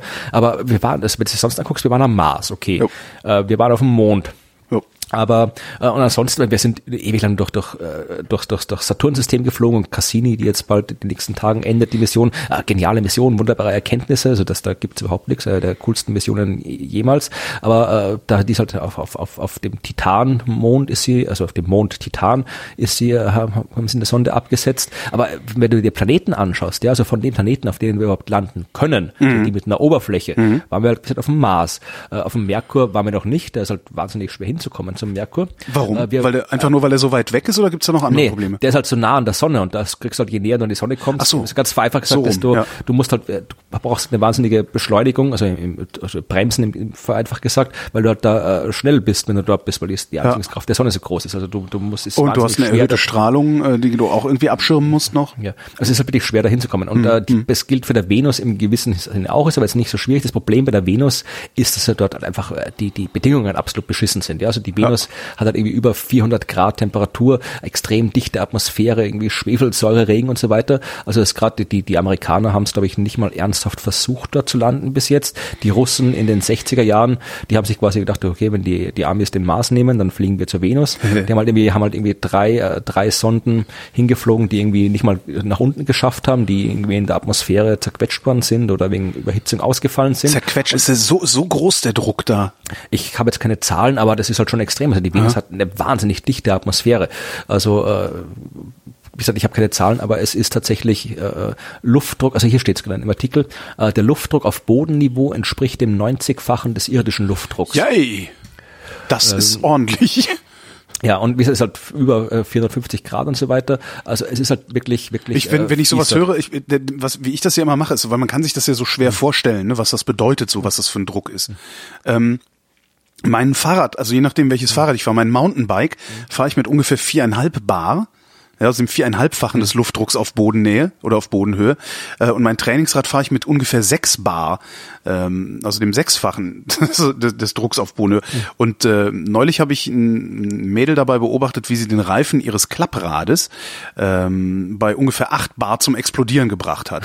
Das ist- also ist das Ding dann von der Felge geflogen. Also so ein ich 24 pump- Zoll oder ich glaub- 20 Zoll Dings war das. Ich pumpe meins selten mehr auf drei oder sowas. Pumpe ich Echt? normales Touren, Trekking, mein Na, normales ich fahre gerne, Fahrrad auf ich fahr drei. gerne hart. Hm. Ich bin Ja, aber auch, ich bewege aber auch das Doppelte von dir, von daher ist das wahrscheinlich auch nochmal so ein. Also in Fall, also die, die, die, die Russen haben es halt mal geschafft, oder die Sowjets damals noch, eben äh, 1970 haben sie das erste Mal, sind sie das erste Mal gelandet Mhm. äh, und dann noch mal zwei Jahre später haben sie das erste Mal Bilder äh, geschickt von der Echt? Wie sieht's denn da aus? Äh, Kannst du dir, kann, kann, kannst du Google mal, äh, Wikipedia Venus, also wie äh, gelb und halt ein paar Steinchen liegen rum. Ach so. Also recht, das also ist halt, äh, nicht so so cool. ist halt auch ja, schon, das ist halt ein anderer Planet. Ähm, stimmt auch, Halt, es ist halt, du hast, siehst, siehst halt einfach nicht viel, weil du halt auch, auch, auch dunkel ist und du hast da, durch, weil die, die Atmosphäre so dick ist, Ja. äh, hast du halt dort zwei Prozent äh, des Sonnenlichts, was durchkommt bis unten. Aber ist es Also denn dann da auch wirklich gelb oder? Äh, Äh, Ich glaube, das sind ziemlich, ziemlich äh, normalfarbene Bilder. Also, äh, aber äh, man hat halt, man, man ist halt im Wesentlichen, das ist nicht so wie der Mars-Rover, der da seit Jahren rumfährt, der ist halt einfach gelandet, konnte ein paar Minuten Bilder schicken und dann war sie tot, die Sonde. Und äh, das Problem war jetzt nicht so sehr, also man könnte jetzt schon irgendwie äh, mit, mit dem, mit dem Druck und so weiter, käme man schon klar. Das Problem ist halt äh, auch, auch, also die, die, die Temperaturen würden die, die, die allein die, äh, die Sonde auch aushalten. Das Problem ist die Elektronik. Ja. Die hält das nicht aus. Ja. Und jetzt, was die NASA gemacht hat, ist eine Studie, finde ich absolut genial. Die haben so eine Art Steampunk-Sonde gebaut. ich wollte gerade sagen, man braucht einfach nur russische Industrie, kann, weißt du, so russischen Industriestahl. Nein, ja. deshalb, deshalb Ja. äh, die, die hat überhaupt keine ja, Elektronik. ja, genau. Die hat und äh, du musst mal, aber überleg dir mal, du, du, die, die hast keine Elektronik, aber die, die muss dann irgendwie trotzdem zum Beispiel, die muss ja trotzdem noch irgendwie Informationen zur Erde schicken irgendwie. Wie macht ihr das ohne Elektronik? Äh, wie macht ihr das ohne Elektro? Morse. ja, und wie machst du? Wie morst sie? Ganz ohne Elektronik. ganz ohne Elektronik, ja. Akustisch? Nee. Nee, also Akustisch, haben, dazu ist zu dick. Ähm, also erstmal, die haben, du kennst, äh, an, ich, kennst du diese, diese äh, kurzer Themenwechsel, äh, kennst du diese, diese äh, Strandbeasts? nee. Das ist so ein, so ein holländischer Künstler hat das gemacht. Das sind so, so komische Holzkonstruktionen, die irgendwie auf, auf äh, Stränden, Theo Jansen heißt der Typ, so Holzkonstruktionen, schon aus wie so, Insekten, Spinnen, Tausendfüßler, die im Wesentlichen, die, die, die baut er, dann stellt er sich auf den Strand und durch den Wind, der da weht, Ja. äh, werden die angetrieben und marschieren dann Ach, und so. rennen dann, so- doch, ja, ja, ja, so ja, riesige, ja, ja, jetzt, wo Dinger. ich, ja, jetzt, wo ich hier die Bilder sehe, ja, die, ja, cool. Und ja, das haben sich im Wesentlichen die, äh, die NASA-Ingenieure als Vorbild genommen und haben äh, quasi auch so, so, so ein Ding gebaut, das halt auch durch den Wind, weil auf dem Venus hast du ja Wind und der, der schiebt doch ordentlich bei der Mhm. Atmosphäre, äh, äh, an, dass die ange, durch den Wind angetrieben werden. Das heißt, du sparst dir da schon mal nämlich Elektronik, das wird durch den Wind angetrieben. Du hast äh, äh, für, die, für die Konstruktion haben sie schon aus wie so eine Art Erster Weltkriegspanzer, Ja. was sie da rundherum gebaut haben aus Metall. Und äh, die Kommunikation geht tatsächlich per Morsecode und zwar auch das ganze, die ganze, alles, was sich da irgendwie bewegen muss, das ist alles so, ja, also mechanisches Uhrwerk im Wesentlichen, ja. Ja. Also so halt, wie, wie du halt früher vor Computer und so weiter hast du ja sehr, durchaus sehr komplizierte Uhrwerke gehabt. Ja, und ähm, die so analoge Uhrwerke, analoge Rechner, also Rechner, Computer, so das, was, was, was damals irgendwie mit Turing darum getan, das waren ja auch im Wesentlichen nur so, so aber es muss ja trotzdem funken. ja, ja, nein, nein, das muss nicht funken.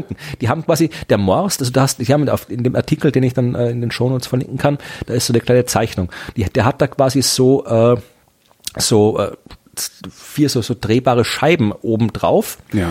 die halt quasi, äh, äh, verschieden angemalt sind, vereinfacht gesagt, die sich halt dann durch dieses Uhrwerk drehen können und äh, je nachdem, und die diese Scheiben können, weil Licht geht nicht durch durch die Atmosphäre, aber Radarstrahlen gehen durch und die sind halt, können halt Radar reflektieren oder nicht reflektieren. Das heißt, oben, und da, oben, oben Ah, rundrum um die Venus, Die machen das, ja.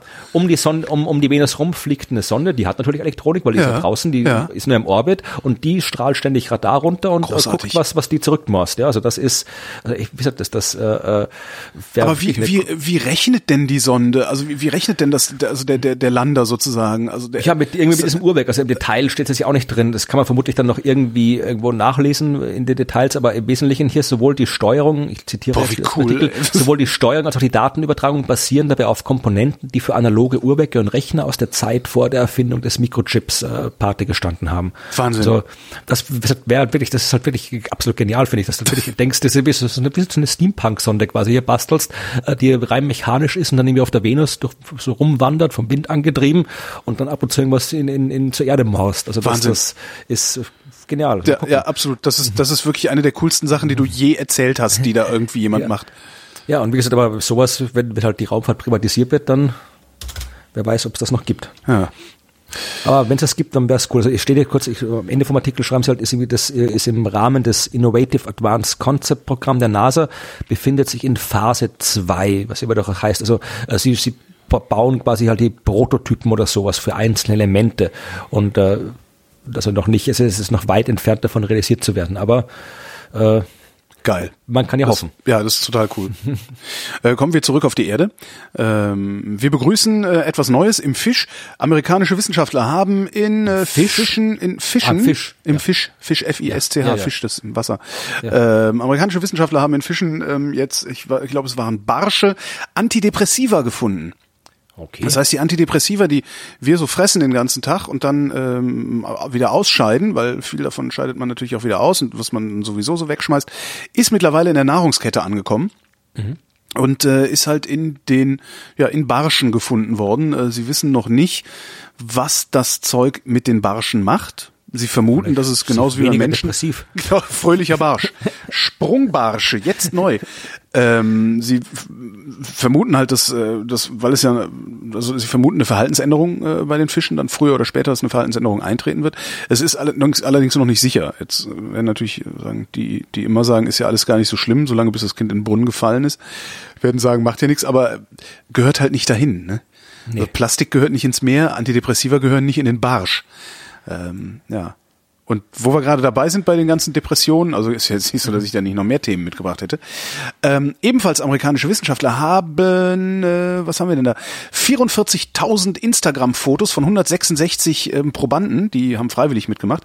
44.000 Fotos von 166 Probanden analysiert Also Algorithmus entwickelt, der das äh, analysiert. Äh, die Hälfte der Probanden war in den letzten drei Jahren wegen Depression in der Klinik, also klinischer Behandlung. Und die Fotos, also der Algorithmus hat geguckt nach Helligkeit, Farbe und Schatten äh, auf diesen Bildern. Stellt sich raus, die Indikatoren Helligkeit, Farbe und Schatten auf, am, äh, auf Instagram-Bildern sind ein sehr guter Hinweisgeber auf mögliche Depressionen. Mit 70 Prozent Treffsicherheit hat der Algorithmus äh, die Depressionskandidaten rausgefunden. Ähm, Hausärzte bringen es auf eine Erfolgsrate von 42 Prozent. Geht's da jetzt darum, dass, dass äh, die, die, die Filter, die du da aussuchen kannst bei Instagram oder die Motive, die Leute Die Art und Weise, wie du deine Fotos präsentierst, also wie hell es ist, welche Ja. Farben du eher fotografierst, natürlich dann auch welche Filter du einstellst, Mhm. aber es ist halt insgesamt eine, eine, eine Präsentationsfrage. Ähm, zum Teil schreiben die Wissenschaftler, ähm, hätten sich hätte der Algorithmus Algorithmus sogar geschafft, äh, depressive Episoden besonders früh zu diagnostizieren. Also könnte es rein theoretisch eine Früherkennung über Instagram laufen lassen, eine Depressionsfrüherkennung. Was einerseits total cool ist, andererseits auch eine totale Katastrophe ist. Ja, weil du möchtest vielleicht auch nicht, dass eine Maschine erstens beurteilt, ob du depressionsgefährdet bist und zweitens das dann auch noch jemand anderem sagt. Ja, ich habe jetzt, äh, wann war das heute, habe ich den Podcast gehört. Ich glaube, das war ein Podcast von Deutschlandradio, diese Wissenschaft im Brennpunkt. Ja, gibt's das? Wissenschaft im das so? Brennpunkt ist äh, ja Deutschland, da heißt ja jetzt mittlerweile alles Deutschlandfunk Ja, praktischerweise. Ja, äh, da, da, da gab es irgendwie eine Folge, da ging es irgendwie auch um so, äh, da ging es um Algorithmen, die die menschliche Psyche irgendwie einschicken. Also dieses Cambridge-Dings da. Cambridge da war. Analytica, ja, Ja, ja, und, genau. und andere Sachen und so weiter. Und da war auch, die haben irgendwas von Facebook berichtet, dass da anscheinend auch gerade bei Facebook dran geforscht wird, dass dann irgendwie auch aus, aus, aus Facebook-Statusmeldungen logischerweise halt äh, irgendwie schon auch erkennen kannst, ob da jetzt jemand äh, zu Suizid neigt oder suizidgefährdet ist. Und dass sie halt dann einerseits äh, quasi das, das äh, du dann die quasi, du kannst da irgendwie auch, auch, auch äh, Kommentare melden und so weiter und das dann quasi halt, wenn du so einen Kommentar meldest, dir, doch, dir gleich die Option angezeigt wird, irgendwie eventuell ist da hier irgendwie ein Suizid in Anbahnung, Ja. sodass die das vorher erkennen können und auch aber, dass die halt tatsächlich, dass das quasi dir dann als Facebook-User anscheinend äh, von so einem Algorithmus halt irgendwie was, was eingespielt wird, was dich dann vielleicht, was dir dann irgendwie hilft oder sonst irgendwas. Also das ist auch irgendwie ein bisschen ja, ist alles ein bisschen Es hat was eines, Gruseliges. eines finde ist interessant, anderes ist Ja. halt auch tatsächlich gruselig. Aber es kann, es kann halt ungeheuer helfen, ne? dass, dass du, also ich meine, wenn du tatsächlich eine Depressionsfrüherkennung machst, Mhm. ähm, kann ja sogar sein, dass, dass die Maschine sagt, ey, pass mal auf, da ist was, ohne dass du bevor du es überhaupt selber auch nur im Ansatz merkst. Ja, Aber vielleicht kann man wenn man das dann genauso unbewusst, das wird es natürlich noch gruseliger, wenn dann quasi Ja. dir dann, dann Facebook jetzt vereinfacht gesagt, ich weiß schon, dass das bei Depressionen nicht so ist, aber dass dir einfach fröhliche Bilder einspielt, äh, äh, dass du dann quasi hier, dass dir dann wieder besser geht, du, du quasi halt dann dein, dein, dein potenzieller Suizid Ja. abgewendet ist, bevor du überhaupt noch gewusst hast, dass du das machen könntest. Also dass die quasi eine Maschine behandelt, Ja. ein Algorithmus dich behandelt, ohne dass du was mitbekommst davon. Und ich kenne genug Leute, die das nicht schlimm finden, sondern begrüßen würden. Weil vor allem kann ich ja dann auch so einen Algorithmus ganz anders behandeln. Ja? Also der kann ja irgendwie andere Dinge. Ja, natürlich, der kann dir dann auch noch, noch, Mhm. äh, der kann ja einfach ganz, ganz fürchterliche Bilder einspielen, weil der der Meinung ist, weil irgendeine andere Maschine sagt, ja, der ist sowieso, äh, das ist nicht mehr wert, das ist kein, kein, kein wertvolles Mitglied der Gesellschaft mehr, der zahlt nicht mehr genug Steuern. Ja, aber äh, spiegel jetzt dem, so- spiel dem mal irgendwie Ja, Kriegsfotos gut, rein. so, so, so habe ich so hab ich es gar nicht gedacht. Ja, aber das wäre so die maximale dann, Dystopie, Dann, dann, ne? dann kommt halt, ja, aber dann kommt halt, dass eine politische Partei sagt, ja, also hier spielen Ja. den Leuten doch mal irgendwie das ein, damit sie Angst vor dem kriegen, damit sie uns unser Programm wählen oder irgendwie sowas. Ja, aber dafür brauchen die Parteien ja jetzt nicht unbedingt äh, Nee, da haben sie die Medien. Maschine. Da haben sie ja dann die journalistischen Dickschiffe, wie wir jetzt bei ähm, dem TV-Duell gesehen haben. Die Ja, sind stimmt. super in der Lage, Angst zu machen. Ja. Das habe ich sogar gesehen, habe mich Das geärgert. ist eine totale Schande. Ich fand, das war eine Bankrotterklärung für die Kollegen, die das gemacht haben. Und das Schlimmste war, dass Peter Klöppel von RTL noch am besten abgeschnitten hat. Also man merkt, dass da was schief läuft, was ich denke, Wahnsinn. ach, wie damals Stefan Raab dabei war, war es irgendwie doch besser. Ja, da war es irgendwie, war es vor allen Dingen bürgernäher und, und dieses, also hast du dann diese Auswertung gesehen, äh, dass alleine, ich glaube, 46 Prozent der Sendung nur um äh, Flüchtlinge und Ja. Migranten und so, wo ich echt denke, so, ist das wirklich das Problem, dass dieses Land, ich kenne niemanden, ich kenne wirklich Leute aus allen möglichen Gesellschaftsschichten, aber ich kenne niemanden, dessen Leben sich durch die Ankunft dieser, was weiß ich, anderthalb oder wie viel Millionen Leute über die letzten zwei Jahre, äh, dessen Leben sich signifikant verändert hätte. Nein, ich mag Abgesehen davon, dass einige behaupten, man kann sich ja überhaupt nicht mehr nachts auf die Straße trauen. Das sind aber in der Regel auch die Leute, von denen ich erwarten würde, dass sie bitte tagsüber auch zu Hause bleiben. Also ich habe mir das angeguckt, also ich bin da, ich habe es bei meinem Hotelzimmer auf Usedom, wo sonst nicht viel los war in der Stadt, sonst hätte ich mir das auch nicht, nicht irgendwie, hätte ich mir das auch irgendwie geschenkt. Aber ich habe gedacht, okay, wann kommt denn hier mal irgendwas über, keine Ahnung, wie Bildung, Umwelt, Ja, sonst irgendwas. Aber, ja. aber, aber da steht immer nur, nur Flüchtlinge, Bildung, Türkei Umwelt, und Autos. 20, 20 Prozent der Leute verdienen weniger als 10,50 Euro die Stunde. Ja. Ja. Das ist äh, Ja, kein Thema. Grundeinkommen, sozial, irgendwas, ja, keine Ahnung. äh, Was soll man machen? Naja. Ich darf ja ähm, nicht mal wählen, ich darf mich nur ärgern. Stimmt, du darfst doch nicht mehr wählen, weil du Österreicher bist, ne? Ja. Aber Steuern, ja Steuern nehmen wir von dir, ne? Ja, ja, je, oh, aber, oh, absurd viel. Ich habe gerade letzte Steuer gezahlt. Also, das ist, ja. Aber dafür darf ich in Österreich wählen. Wir wählen ja auch ziemlich, ich glaube, in ein paar Wochen nach, nach Deutschland wählen wir in Österreich. Aber Ja, okay. Da ist noch schlimmer. Also Da, da ist echt, wow, da graust mir jetzt Das schon, ist richtig gruselig da, ja, ja, ja. Ja. Wie kommt das eigentlich? Was ist mit den Österreichern los? Gibt's mit Sicherheit auch Arbeiten drüber, oder? Ja, vermutlich. Also, aber ich, ich verstehe das alles nicht mehr. Entweder ich bin zu lang weg, aber wenn ich mir angucke, ich verstehe, wie, wie jemand, wie kann jemand wie dieser, dieser Sebastian Kurz Das, das dieser so Jungspund, ernst ne? genommen werden, ja. Der, der, der, der, der, keine Ahnung, der, der, der, was der sich da zusammenbaut an, an Partei, ach, da will ich jetzt gar nicht drüber reden, das wird zu weit, aber das ist, das ist äh, komplett grauenhaft. Und das wird noch viel grauenhafter, weil der, der wird die Wahl gewinnen mit großem Vorsprung Mhm. und die SPÖ wird, äh, wird, wird weit hinten liegen, die FPÖ wird, wird äh, zweitstärkste Partei werden. Die Grünen haben sich wieder mal gespalten in Österreich. Also äh, äh, dann, nee, also das, das wird, ich habe keine Ahnung, was da rauskommt.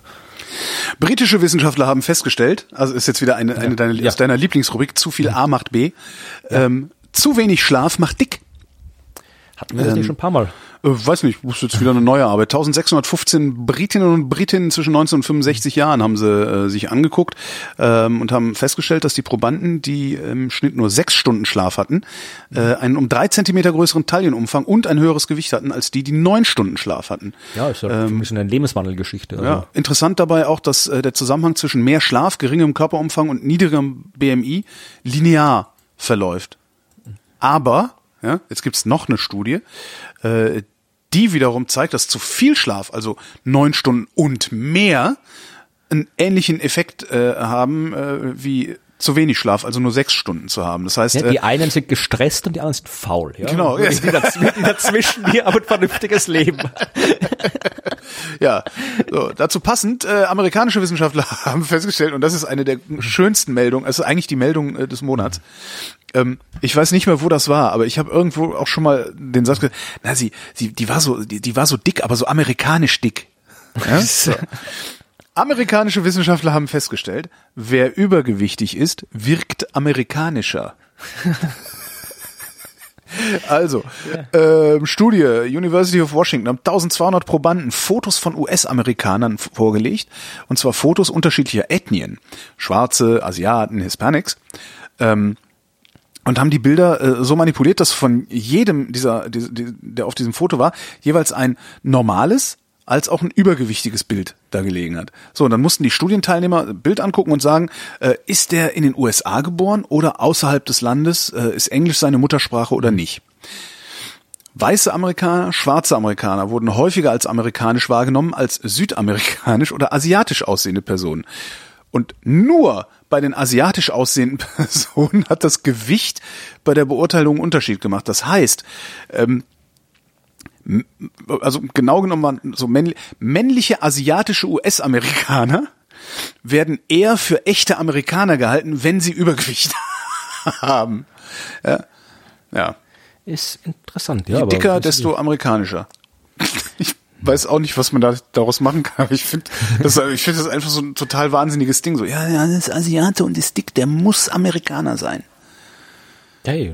Ja. So, jetzt, äh, was hatten wir denn noch aus dem, äh, aus dem Weltraum? mein Gott, ich verschieße ja, mein nicht ganzes Weltraum. Pulver. Ich, ich mache jetzt, ich mache jetzt noch mal, ich mache mal hier äh, Klimawandel wieder mal. Ah, Klimawandel. Äh, Da, da gibt, da ist, ich hätte ja das- was mit Hunden, aber gut. Nee, nee, wie ich den, wie ich den, diesen, diesen Artikel gelesen habe, habe ich mir gedacht, das ist eigentlich, ab, warum, diese Art und Weise, das zu untersuchen, warum hat das jetzt noch keiner gemacht? Oder warum ist mir jetzt erst jetzt die Idee gekommen, dass das eine coole Idee ist, den Klimawandel zu untersuchen? Weil wir wissen ja, der Klimawandel macht die Welt wärmer und vor allem erstmal das Meer. Also die meiste Ja. Hitze geht ins Meer. Ja, darum Und sehen wir gerade echt krasse Stürme da unten in, in den USA, im Süden. und äh, die Frage ist jetzt auch, dann, was macht es mit den, mit den ganzen Tieren und Pflanzen im Wasser, ja? Also wenn Ja. das ganze Meer wird, weil das hat ja auch Auswirkungen, weil die alle klar. auf eine bestimmte Temperatur eingestellt sind.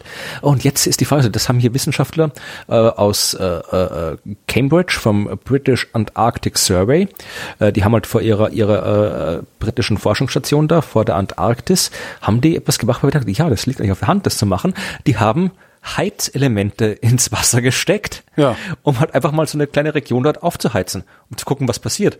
Ah, wo, mal wo, wo, wo gehen denn eigentlich die Lebewesen hin? Ja. Ja, also die haben irgendwie ein, zwei Grad äh, das, das, das Wasser, diese Wasserschicht da erwärmt, Ja. was halt jetzt so, das, das ist was in den Auf was, auf was für einer Fläche? Also wie, wie, was? Das habe ich jetzt hier in dem äh, in diesem Zeitungsartikel nicht drinnen. Ich Mhm. habe irgendwie das, das der, der Journalartikel ist glaube ich nicht frei oder doch doch ist frei, aber äh, den können wir verlinken, Ja, wenn wir jetzt, jetzt ja, Detail kann ich nachlesen. nachlesen, genau. Aber im Wesentlichen haben die halt um ein, zwei ähm, Grad erwärmt und dann geschaut, was passiert, weil das ist halt das, was in den nächsten Jahrzehnten kommen wird. Und was passiert ist, habe ich echt nicht gedacht, dass das passieren wird. Und anscheinend war ich nicht der Einzige, dass ich das gedacht hat, sondern auch die Wissenschaftler selbst sagen hier, äh, dass sie ziemlich überrascht die Ergebnisse waren, weil die haben sich gedacht, okay, jetzt mal so ein Grad, das ist jetzt vielleicht nicht so dramatisch, da ist vielleicht so, so kleine Änderungen. Äh, Tatsächlich haben sie gemerkt, äh, eine einzige Art von Moostierchen, äh, Fenestrolina rugula, hat sich Rucola. innen, ja, hat halt hat sich halt sehr stark vermehrt und dann äh, das komplette Ökosystem dominiert, während äh, der Rest, quasi die Diversität von, von der übrigen Fauna halt komplett weggegangen ist. Und äh, zwar, rat mal in welchem Zeitraum. Äh, Naja, die haben ja nun nicht ewig Zeit, solche Experimente zu fahren. Wahrscheinlich irgendwie in Monatsfrist, oder? Ne, wenige Wochen, ja. Das Ja. war wirklich, das hat, nur, nur ein, zwei Wochen gedauert, bevor das, das Ökosystem da komplett umgekrempelt war. Das fand ich schon dramatisch. Das hat irgendwie nicht so, dass weil Klimawandel ist ja was, was zwar stattfindet, aber halt schon teilweise halt äh, äh, schon schon langsam stattfindet. Was ja auch der Grund ist, vermutlich, wenn es halt irgendwie so dramatisch irgendwie Änderungen geben würde, schnell, dann, dann hätten wir vielleicht auch was dagegen getan.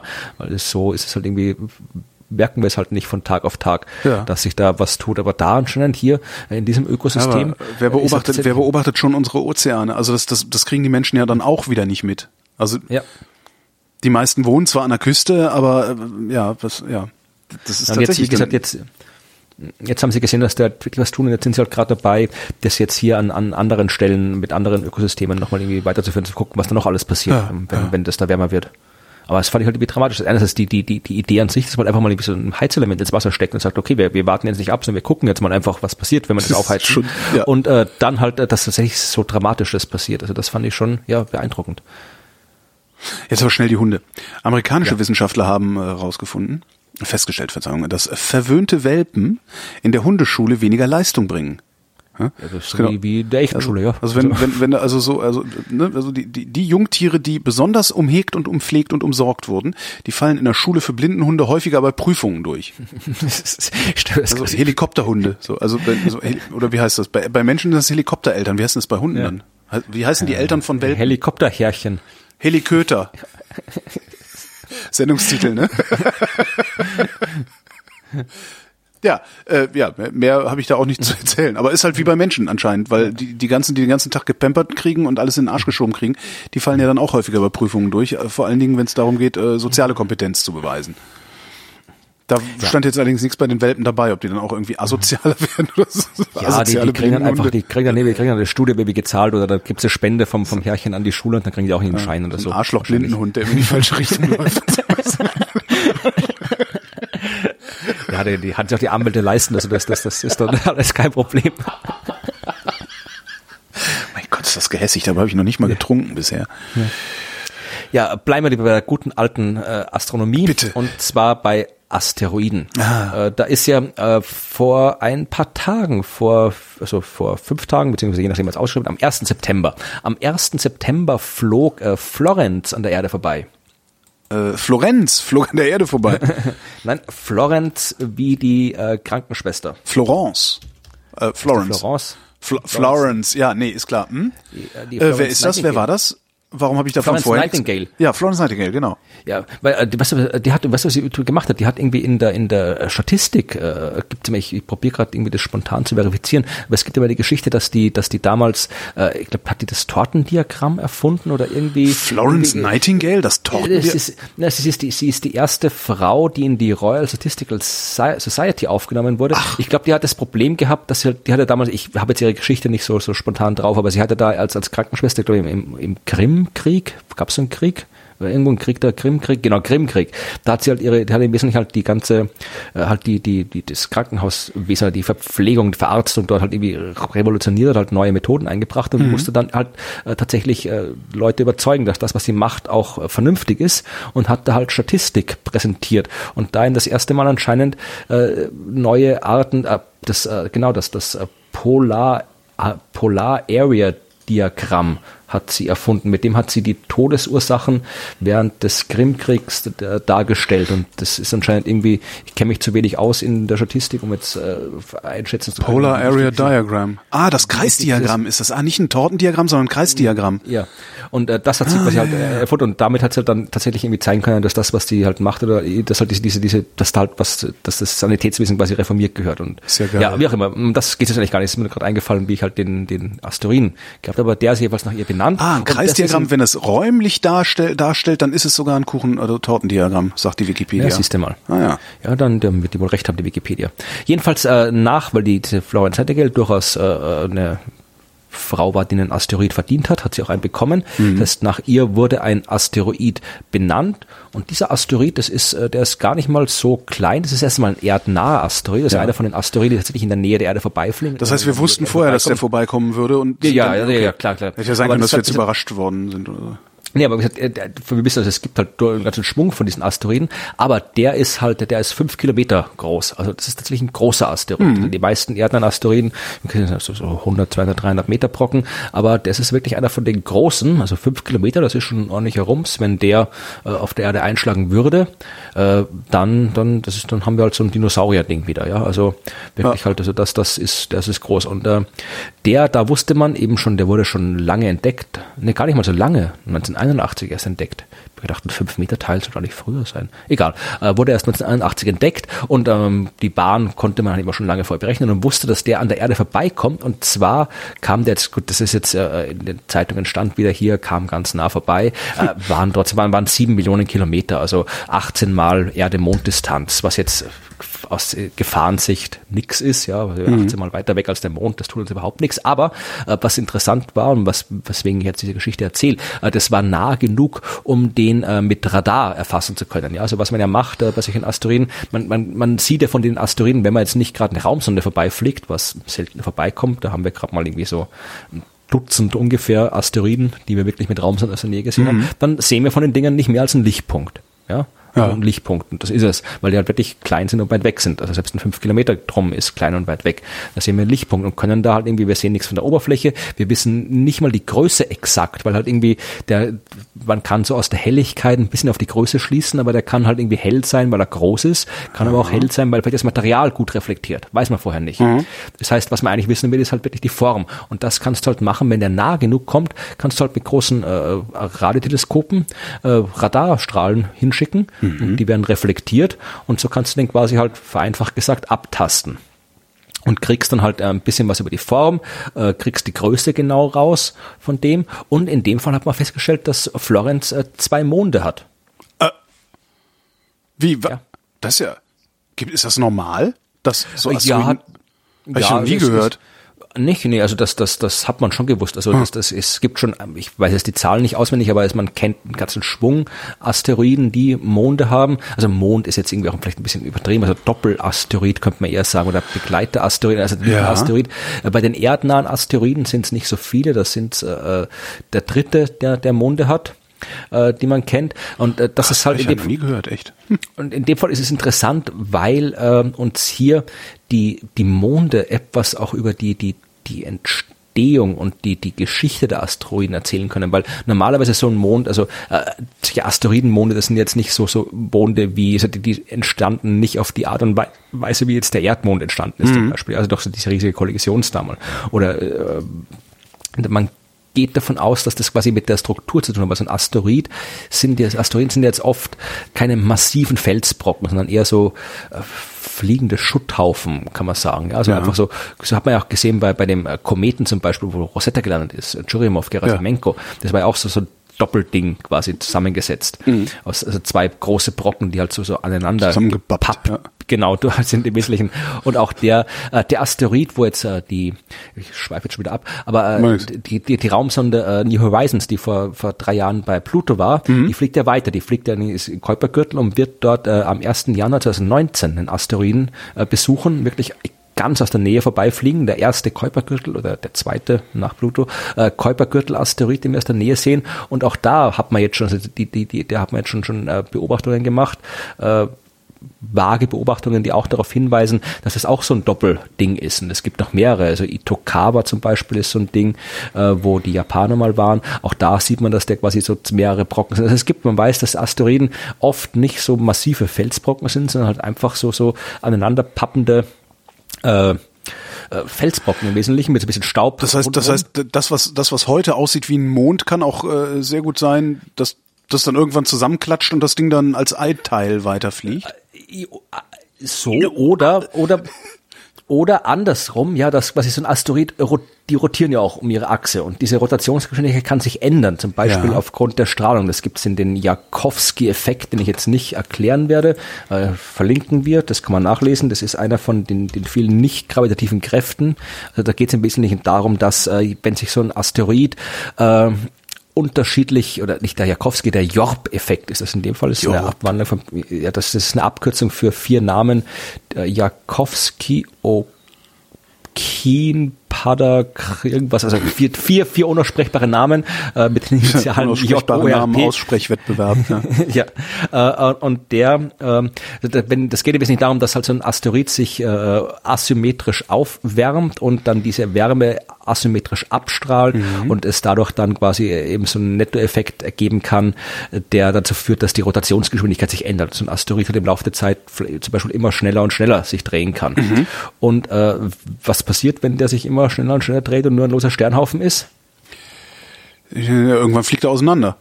Genau, und das Zeug, was, was wegfliegt, äh, muss nicht gleich sofort weggeschüttert werden, sondern kann dann halt quasi ein Mond sein. Ja, also das quasi man viele von diesen kleinen Okay. Asteroidenmonde glaubt man, dass die vielleicht irgendwie halt einfach so Stücke sind, die sich mal abgelöst haben bei der Rotation. Oder vielleicht ist da mal was eingeschlagen und ist einfach ein Stück in den Weltraum rausgeflogen von diesem, äh, von diesem Schutthaufen, der dann rumfliegt. Also die Analyse von diesen Monden, der Rotation und all den ganzen anderen Kram kann uns viel darüber sagen, was dem Asteroid in der Vergangenheit passiert ist. Und deswegen ist es ziemlich cool, dass äh, wir jetzt äh, hier noch so einen vor allem ein Asteroid gefunden ist, der groß ist und der uns nahe kommt, wo wir gute Chancen haben, den auch in Zukunft nochmal äh, genauer zu beobachten, wenn er wieder mal vorbeikommt oder wenn wir vielleicht mal eine Raumsonde hinschicken, dass wir halt da einen haben mit zwei Monden. Also das ist eine coole Entdeckung, die dieser nahe Vorbeiflug uns, uns gebracht hat.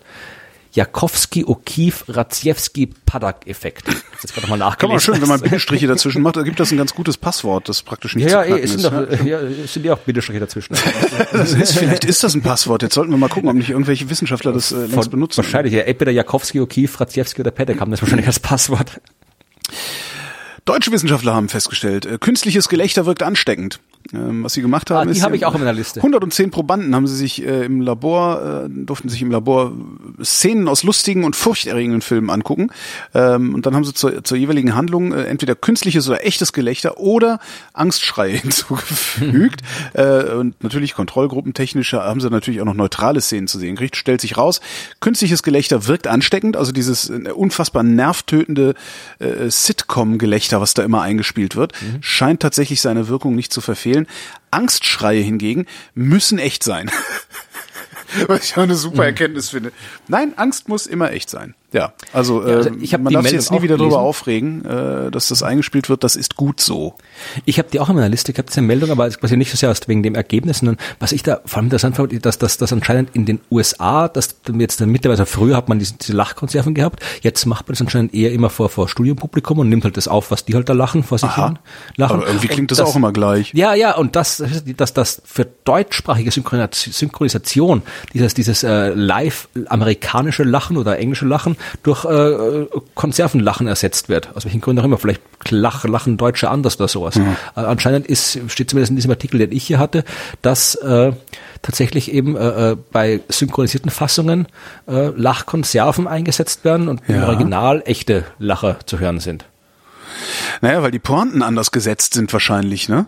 Das wird sein, richtig, ja, das hast recht, klar, weil die Satzstruktur ja alles Die Satzstruktur ist, ja, anders, ja, äh, ja, ja, ja. Du, du, du arbeitest ganz anders auf Pointen hin und äh, vor allen Dingen sind sind da ja auch viel mehr echt gute Pointen in den Originalen drin als äh, in den deutschen Übersetzungen. Die sind ja sehr oft sehr viel schlechter. Ja, das klingt plausibel, aber das habe ich interessant gefunden. Das habe ich vorher nicht gewusst. Ich habe einfach gedacht, dass das halt irgendwie, ja, halt immer entweder äh, das, das Lachen, das das Live-Lachen halt ist oder äh, äh, dass das äh, auch dann einfach in der deutschen Fassung dann irgendwie mit übernommen wird. Aber dass Ja. wir halt quasi die Konserven hier kriegen in der Übersetzung. Das hätte ich allerdings, nicht bekannt. da, ja, habe ich aber auch, auch, ja genau wie du wahrscheinlich auch nie drüber nachgedacht. Nee. Ja, ja. Meine letzte Meldung wäre, ähm, Luxemburger und deutsche Wissenschaftler haben festgestellt, dass ähm, das ist eine etwas größere Arbeit, also mit einem etwas sperrigen Titel, den ich gar nicht mal notiert habe, weil er so sperrig war. Also was sie gemacht haben ist, es sind Soziologen, sie haben sich ähm, Zyklen der Ungleichheit haben sie rausgearbeitet. Ähm, sie haben sich angeguckt äh, Daten aus dem, äh, habe ich noch nie gehört vorher, Piketty's World Wealth and Income Database äh, und Statistiken zu Gewerkschaftsmitgliedschaften. Ähm, haben, ich weiß gar nicht, wie viele, total viele Länder, irgendwie fast alle Industrienationen haben sie geschafft. Äh, unter anderem halt auch USA, Deutschland, Frankreich, äh, Großbritannien und so. Ähm, und äh, die Datenlage war einigermaßen gut, also haben äh, bei den meisten Ländern mindestens bis Erster Weltkrieg, also so gut 100 Jahre Datenbasis haben. Und was sie festgestellt haben ist, dass äh, immer wenn es Phasen großer Ungleichheit gibt, ähm, eine Periode darauf folgt, in der Gewerkschaften an Stärke gewinnen ähm, und die Verteilungsgerechtigkeit dadurch wieder zunimmt. Also äh, große große Verteilungsungerechtigkeit bei Einkommen, insbesondere um Einkommen und, und Vermögen geht's denen natürlich. Ähm, die Mitgliedschaften der Gewerkschaften steigen, die Gewerkschaften sind stark und können durchsetzen, dass eine Umverteilung beim Vermögen stattfindet. Und dann, und das finde ich wirklich faszinierend, scheitern die Gewerkschaften am eigenen Erfolg weil irgendwann sie so gerechte Verhältnisse, also Verhältnisse hergestellt haben, die gerecht genug sind, so dass sich niemand weiteres bemüßigt fühlt, in eine Gewerkschaft einzutreten und die Macht der Gewerkschaften zu vergrößern, auf dass die Umverteilung sich vergrößern würde. Und daran brechen die dann halt wieder zusammen. Also sie scheitern am eigenen Erfolg, werden dadurch wieder schwächer und dann driften die Einkommen wieder auseinander und dieser Zyklus fängt dann irgendwann wieder von neuem an. Und ähm, was sie sagen, die Wissenschaftler, ist, äh, dass es momentan so aussieht, also die Daten sehen momentan so aus, als würde gerade der Zyklus wieder losgehen, als würde also die Ungerechtigkeit gerade so groß sein, dass die Gewerkschaften in Zukunft wieder stärker werden und sich wieder stärker durchsetzen können, sodass die Verteilung dann wieder äh, sich ändert. Faszinierendes Ding. Ja, ja. Ja, gespannt. Ja, mehr habe ich nicht zu erzählen für diese Ja, Sendung. dann haben wir vielleicht noch für den Abschluss habe ich noch eine Geschichte. Jo. Also eigentlich etwas, um, um die Hörerschaft zur, zur, äh, zur Kommunikation anzuregen. Ähm, ich Schreibwettbewerb. Nee, der, der, der, der, Der ist der, vorbei, der ist vorbei. Der, der ist vorbei. Also der, der, der, der, der, wird- der, die Einsendeschluss ist vorbei. Der Mhm. startet jetzt nächste Woche bei mir im Blog. Äh, wird eine coole Sache, so ein irgendwie cooler Artikel eingereicht worden. Ich bin gespannt. Ähm, ja. Äh, nee, also ich habe irgendwie, äh, das ist nur weil bei mir hier im, im Blog habe ich jetzt einen Artikel geschrieben vor, vor letzte Woche und da, da kamen wie 180 Kommentare, bin ich schon. Äh, diesmal nicht zu irgendeinem Esoterik-Thema oder sowas, sondern äh, ich habe mich eigentlich, äh, ich habe vor, vor einer Zeit bei, bei Twitter gemeckert, ja. Und zwar habe ich darüber gemeckert, äh, ich, dass das, das, äh, habe ich hab mich schon öfter aufgeregt, dass gerade so in, so in gewissen Internetkreisen Nikola Tesla immer so extrem gehypt Oh, wird, ja. ja, Weil ja. der beste, coolste, wichtigste. Der, weil der, ja, der hat ja alles erfunden, inklusive der freien Energie. Ja, nein, ich will, ich will jetzt gar nicht so in die Esoterik-Richtung, sondern eben, Ach so. das, halt irgendwie, das halt ja, das halt irgendwie der, der coole Tesla, der irgendwie alles gemacht hat, der vom bösen Edison irgendwie unterdrückt worden ist und so weiter. Mhm. Also da, da, da gab es irgendwie mal von, von The Oatmeal, dieser Comicseite, der hat, glaube ich, mal vor, vor Jahren, das hat ziemlich ein, ich glaube, der, der hat, ich bin mir nicht sicher, aber ich glaube, der, der könnte durchaus diesen, diesen Hype auch fast ausgelöst haben. Jedenfalls habe ich da irgendwo mal so, auch so, so eine Liste gesehen, so ein T-Shirt, Design, wo auf, auf Tesla auf Nummer eins war, so, so ein Podium, Tesla auf eins und äh, Steve Jobs auf Platz drei. Okay. Jedenfalls, jedenfalls habe ich dann irgendwie, dieser, dieser Tesla-Hype geht halt schon seit längerem auf die Nerven und äh, habe dann irgendwie, also wie gesagt, der, der hat sicher ein paar wichtige Entdeckungen gemacht und hat eine sehr interessante Biografie, aber wenn man jetzt mal dieses, dieses Underdog-Image da wegtut und das Ganze irgendwie rational und ohne diesen ganzen Hype betrachtet, dann hat er eigentlich nichts gemacht, was ihn jetzt wirklich irgendwo qualifiziert, da irgendwo in den Top 10 oder, oder äh, Top 50 oder sowas irgendwie aufzutauchen, der, der Naturwissenschaftler. Und das habe ich halt bei Twitter gemeckert, wie man das halt manchmal so macht. Und dann hat mich äh, jemand bei Twitter gefragt, äh, ja, was denn meine Top 10 der Naturwissenschaftler wären. Ah. Und dann habe ich gedacht, und hab darüber nachgedacht und habe dann eben einen Artikel darüber geschrieben und gesagt, das ist halt tatsächlich äh, eine durchaus problematisch, auf jeden Fall äh, schwierig Ja. zu beantworten, oder fast unmöglich zu beantworten. Die Frage ist also, gesagt, der erste Platz, habe ich gesagt, ist klar. Das kann nur Isaac Newton oder Albert Einstein sein. Weil das Ja. sind die einzigen beiden, die wirklich im Alleingang die ganze Naturwissenschaft revolutioniert haben. Die haben quasi äh, sowohl nach Newton als auch nach Einstein war die Welt anders als vorher. Ja, Ja. Und vor allem haben beide nicht nur eine Entdeckung gemacht auf einem Gebiet, äh, so wie viele andere, sondern wirklich auf, auf komplett unterschiedlichen Gebieten, komplett unterschiedliche, immer grandiose Leistungen gemacht. Also die waren, wenn es auf Platz 1 sein muss, dann einer von den beiden. Und ich habe halt dann quasi bei der Liste dann tatsächlich probiert, so eine Liste zu machen, habe gesagt, okay, äh, ich tue sie beide auf Platz 1, aber äh, Newton, weil ich halt da den, den ins Herz geschlossen habe, weil ich das so wirklich so lange mit dem beschäftigt habe, das Buch geschrieben, ich Newton auf Platz 0,99999 periodisch, was ja identisch ist mit 1 und dann ist er zumindest numerisch vor Einstein. Aber beide auf Platz 1. Und dann, aber dann wird schwierig, ja. Also dann hast du quasi der Das Top wäre 10 aber eine noch acht Frage, die Plätze könnte übrig. ich überhaupt nicht beantworten. Nein, also das ist dann tatsächlich, ich habe hab dann auch, also das war auch, ich habe den, den Artikel dann eigentlich geschrieben, um zu argumentieren, dass diese Frage nicht beantwortbar ist, weil du halt, äh, ist halt, sch- wie gesagt, allein nimm die Quantenmechanik, ja, das ist für Ja. mich irgendwie, der Quanten ist so wahnsinnig wichtig, was die Quantenmechanik gemacht hat, aber wer du kannst es Wer- nicht wer- wer- Menschen wer war's? Wer Quantenmechanik- ist das genau? Wem kann man das zuschreiben? Ja. ja, Einstein auf jeden Fall, der hat da auch irgendwie seine Finger drin gehabt, hat irgendwie eine seiner, seiner großartigen, grandiosen Arbeiten war halt aus der Quantenmechanik, Mhm. hat äh, da quasi auch mit, mit das erst begründet, aber da hast du andere wie Wolfgang Pauli, Schrödinger, Bohr, Mhm, Heisenberg, Paul Dirac und so weiter. Wen, wen nimmt man da raus? Und äh, mit der Astronomie hast du auch irgendwie äh, Fred Hoyle, Hubble, Hawking, äh, Lemaitre, Robert Dick, Gamow, Ralph Alpha, Robert Herrmann, Arno Penzias, Robert Wilson, Charles Smoot, das sind die ganzen Typen, die beim Urknall mit dabei waren, ja. Mhm. Äh, was auch wichtig ist, also irgendeiner von denen muss dabei sein, aber wen nimmt man da alle? Und die ganzen anderen irgendwie, Cecilia Payne, Gaposchkin und die ganzen alten Heinis da, Galilei, Kopernikus, Kepler. Stimmt. Ja, die- ja, klar. du- Oh also selbst irgendwie Aristoteles, Euklid, ja, ich meine, die haben Logik, Mathematik, ist die Grundlage von dem ganzen Krempel und äh, was machst du mit denen? Und das war jetzt hier Physik und Astronomie. Dann hast du wie Chemie, Biologie, Geologie. Mein Was Gott. mit der Chemie? Hör auf, mein, mein Kopf platzt.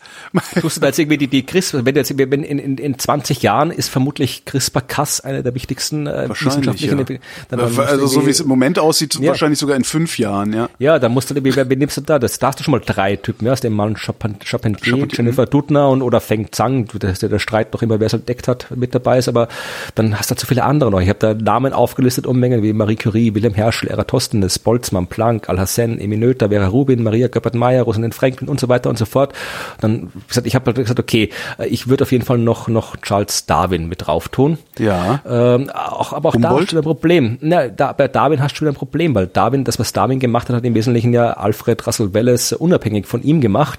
Nur der hat halt quasi, der, der ist halt nie in diesen, äh, den gleichen Ruhm gehabt wie, wie, wie, wie Darwin. Mhm. Ich fragt jetzt, ob, ob, ob das jetzt quasi, äh, ob Darwin hat noch mehr gemacht als, als äh, Wallace. Also da, da hast du wieder Schwierigkeiten.